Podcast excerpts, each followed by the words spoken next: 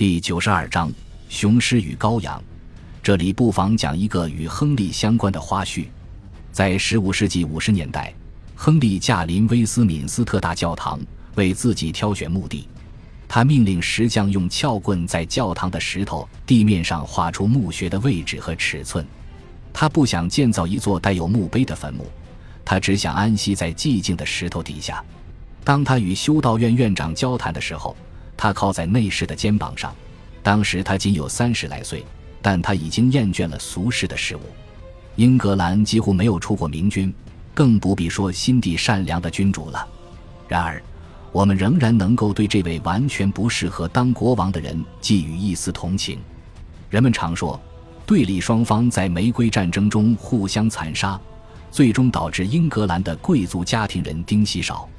事实上，中世纪时期及其环境的压力不利于任何贵族家庭的存活。有人计算过，每二十五年就有四分之一的贵族家庭没有留下子嗣继承爵位，从而淹没于历史的洪流中。为了使国家治理处于健康状态，一定要有新鲜血液的平稳流注。贵族的血液更替是个持续不断的过程，并未受到玫瑰战争的打断。从更加宏观的角度来看，尽管战争带来了干扰和破坏，这个世界仍然按照自己的节奏运行。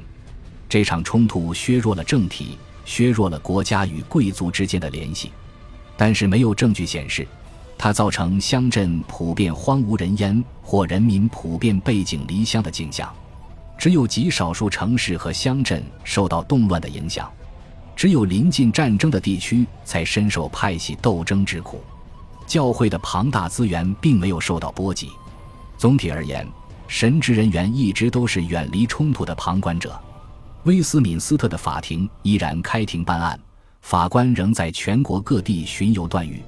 法国编年史作者兼历史学家菲利普·德·科米尼斯评论说：“战争并未摧毁建筑物，灾难和不幸只是落在了士兵身上，尤其落在了贵族身上。”经济也并未因战争的影响而呈现衰退的迹象。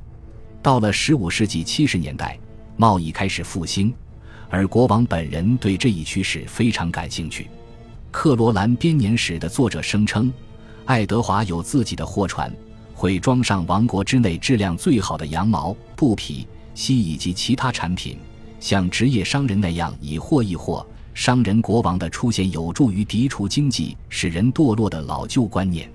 一位意大利观察者写道：“不管多么贫困、多么卑微的小旅店店主，他的桌子上总是摆着银盘和银杯。国家的生命与生活更像大海而非池塘，枯竭与复苏、衰落与发展都在同时发生。”因四百七十六年，威廉。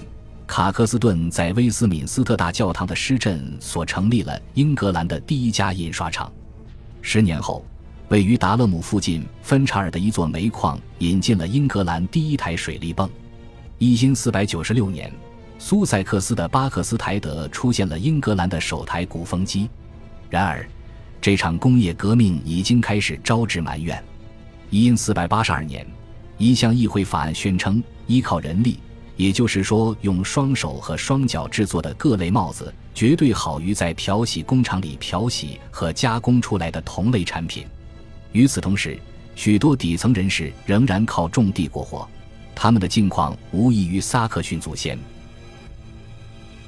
感谢您的收听，喜欢别忘了订阅加关注，主页有更多精彩内容。